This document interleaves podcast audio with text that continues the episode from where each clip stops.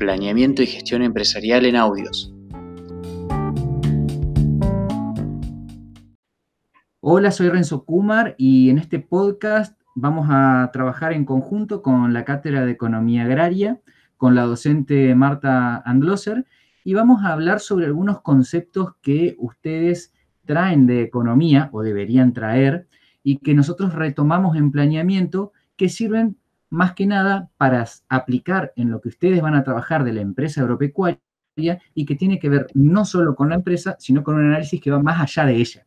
Hola Marta, ¿cómo estás? Hola Renzo, ¿cómo estás? ¿Qué decís? Muy bien, ¿y vos? Bien, bien, muy bien. Acá estamos con ganas de charlar un ratito de economía y de planeamiento. Genial. Eh, estas dos materias están muy vinculadas porque, además de ser materias correlativas, pertenecen al mismo espacio que es el departamento socioeconómico dentro de la facultad y forman parte de las materias que no les gustan tanto a los estudiantes, pero que son importantes a la hora de conocer bastante bien lo que es la empresa agropecuaria, ¿no? Sí, por supuesto, y fundamentalmente al momento de tomar las decisiones económicas eh, de cualquier empresa agropecuaria, ¿cierto? Exactamente. Y, por ejemplo, si nosotros nos ponemos a hablar un poquito de lo que sería la empresa agropecuaria, hay un concepto que es bastante importante y que siempre se da, que es el tema de la función de producción. Pero más allá de lo que es el concepto, ¿en dónde nosotros, te parece, Marta, que podemos verlo aplicado a la función de producción? Sí, eh, repasamos muy sencillito. El concepto básico fundamental es una expresión matemática que relaciona la cantidad de producto obtenido en función de la cantidad de insumos. Lo importante de esta función es que no es una función lineal, sino que tiene distintas etapas. Tiene momentos de etapas de crecimiento creciente a tasa decreciente y luego comienza a decrecer. ¿Qué es lo que rescatamos de esta función empírica y práctica? Que todo productor racional debe operar en la segunda etapa de la función de producción. Exactamente. ¿Y por qué nosotros decimos que es necesario conocerla? Es importantísimo conocerla porque a partir de esta función de producción, que en términos físicos, luego vamos a incorporar eh, ítems económicos, vamos a incorporar precios y vamos a llegar a poder determinar cuál es el punto óptimo de utilización de un insumo variable. Exactamente. Para nosotros es muy importante también dentro de lo que es el conocimiento de la empresa agropecuaria, conocer la función de producción, porque se relaciona íntimamente con otra función. con la función de costos. Exactamente. ¿Y por qué es importante para nosotros conocer cuáles son los costos que maneja la empresa agropecuaria? Es muy importante porque para nosotros poder conocer qué costo está manejando la empresa nos va a servir para poder en el diagnóstico, que es en la etapa en, en la cual analizamos la empresa agropecuaria, saber si se está produciendo a un elevado o a un bajo costo. Exactamente. Esto a nosotros nos permite, claro, y esto a nosotros nos permite poder comparar esta empresa con otras empresas para poder saber cómo se encuentran otras empresas de similares características y luego de hacer un determinado análisis en la etapa de análisis de la empresa, poder planificar posteriormente qué es lo que se tiene que hacer. Exactamente. Bien, otras cuestiones, Marta, que tienen que ver con estas funciones de producción y función de costos, es lo que hace a el análisis microeconómico. Sí, exactamente. ¿Te parece, Renzo, que comentemos un poquito y repasemos qué es el concepto de análisis microeconómico? Totalmente. Decimos que la microeconomía o el enfoque microeconómico es la parte de la economía que se ocupa de analizar el comportamiento de las unidades económicas individuales o agentes económicos. Estos pueden ser los consumidores, las empresas, etc. Desde la teoría microeconómica abordamos el principio de teoría de la demanda, teoría de la producción y la teoría de los mercados. Exactamente. Entonces, si nosotros nos enfocamos en lo que es la microeconomía, puntualmente economía de la empresa, también tenemos que considerar que existen economías de las personas que son las que forman la demanda. Sí. Y que también las empresas se encuentran en un determinado tipo de mercado, de acuerdo, al tipo de empresa. Presupuesto, sí, exactamente. Y si repasamos el tipo de mercado, tendríamos los mercados perfectos, de competencias perfectas y los imperfectos. Las empresas agropecuarias a las cuales nosotros hacemos referencia, en general, como productoras de commodities, se mueven en un mercado de competencia perfecta. Exactamente. ¿Esto qué quiere decir? Eso significa que existen muchos productores, ¿sí? Muchos, es decir, muchos oferentes, que el mercado es transparente, que las empresas son tomadoras de precios porque el precio está determinado por el libre juego de oferta y demanda, es decir, está determinado por el mercado. Esto, por ejemplo, Marta, si nosotros nos vamos a un ejemplo, una empresa agropecuaria que lleva adelante la actividad agrícola, ¿sí? Y dentro de su actividad agrícola tiene los cultivos tradicionales. Podríamos decir nosotros que se encuentra operando en este tipo de mercado. Sí, si no hace ningún tipo de diferenciación de su producción, opera en este tipo de mercados. Y que opere en este tipo de mercado implica que tiene que aceptar el precio del producto que está vendiendo. Exacto, se llama empresas precio aceptantes.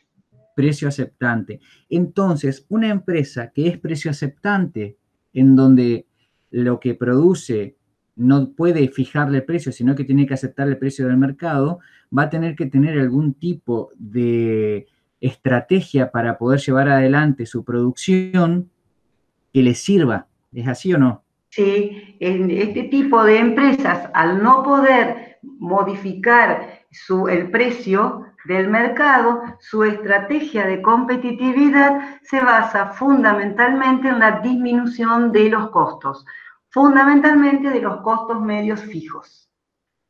¿Esto qué quiere decir? Que volvemos otra vez a lo mismo y es importantísimo conocer los costos que maneja la empresa. Sí, por supuesto, es fundamental conocer los costos de cualquier empresa. Genial. Marta, y si nosotros relacionamos un poquito más y relacionamos o recordamos algunos de los temas que se veían en economía, quedámonos con este concepto de los costos, en algún momento en economía se vio lo que eran los factores de la producción. Sí. Y a su vez se habló de una clasificación de los factores de la producción. Sí. El conocimiento de los factores de la producción y su clasificación es muy importante. Y es importante conocerlo, mejor dicho, porque cada uno de los factores de la producción tiene una clasificación y dentro de esa clasificación lo que nosotros tenemos que saber es cómo inciden en este concepto de costo que veníamos hablando. ¿Qué costo? Los costos de producción. Exactamente. Y esto en realidad es porque dentro de lo que es la empresa agropecuaria, hablando específicamente del concepto empresa, nosotros estamos hablando de que dentro de la empresa agropecuaria se conjugan los factores de la producción, los distintos factores de la producción, en algún momento hablamos de los originales y los derivados, y estos factores de la producción se conjugan de diferentes maneras para darnos un determinado producto, ¿no? Sí. Bien, y ese producto tiene un determinado costo. Nosotros a ese costo lo tenemos que determinar de alguna forma. Y conociendo cómo se clasifica el capital agrario, que es el que se utiliza para la producción, vamos a saber de qué forma incide cada uno en este costo. Perfecto. Perfecto. ¿Y qué otros conceptos se pueden llegar a relacionar con esto? Por ejemplo, cuando hablamos de las curvas de costo, las curvas de producción que son muy comunes en economía. Yo creo que es interesante y es muy importante que tengamos presente el concepto de costo de oportunidad. Perfecto. ¿Por qué? Porque el concepto de costo de oportunidad realmente implica la toma de decisión, porque es aquello que yo tengo que dejar de hacer para hacer otra cosa. Significa elegir, decidir. Claro. Bueno, por ejemplo, y ya con esto nos podemos llegar a adelantar un poquito en algunos conceptos, cuando se analiza la empresa agropecuaria en la provincia de Entre Ríos, una característica que hay es que la mayor cantidad de empresas agropecuarias son del tipo familiar. Sí. Y la mano de obra familiar es una mano de obra que no es necesariamente remunerada. Exactamente. Entonces, cuando se hacen los trabajos de práctica profesional o cuando se tiene que hacer alguna estimación, lo que se considera para valorar la mano de obra familiar es precisamente lo que vos estás comentando, que es el utilizar el concepto de costo de oportunidad. En este caso, ¿qué es lo que se hace? Eh, que esto sí se lleva adelante en los trabajos de práctica profesional. Se considera el valor que se le pagaría a esa persona si va a trabajar afuera, ¿sí? a ese integrante de la familia si va a trabajar afuera, o se considera lo que se le pagaría a una persona de afuera que va a trabajar en la empresa en ese tipo de rol que está cumpliendo la persona que es familiar. Exactamente, eso es el concepto de costo de oportunidad. Exacto, sí, y volvemos otra vez a lo mismo. Este concepto, al igual que todo lo que venimos hablando, tiene un origen, lo dieron todos ustedes en economía y lo utilizamos en planeamiento. Sí, porque debemos pensar que estamos eh, abordando el tema desde una forma integrada. Exactamente, exactamente. Marta, y si nosotros seguimos repasando un poco cuestiones en común, surge un concepto que es la marginalidad en la producción agropecuaria. Sí, sí, sí. ¿Querés que repasemos un poquito de qué se trata? Dale, dale. El concepto marginalidad significa incapacidad para hacer algo, si lo definimos en términos generales. Y si lo definimos como marginalidad agropecuaria, es la incapacidad de poder hacer alguna determinada producción o algún determinado producto. La marginalidad puede ser de índole económica o de índole agropecuaria, es decir, cuestiones climáticas, cuestiones de fertilidad de suelo, etcétera, hacen a una marginalidad agropecuaria o ecológica, si queremos decirlo. Pero nos interesa la marginalidad económica porque es aquella que depende de otras condiciones, como por ejemplo posibilidad de, bajar costos de producción, acceso a transporte de la producción. Eso hace que una zona deje de ser marginal para una determinada producción y pueda realmente entrar en un circuito productivo. Perfecto, perfecto.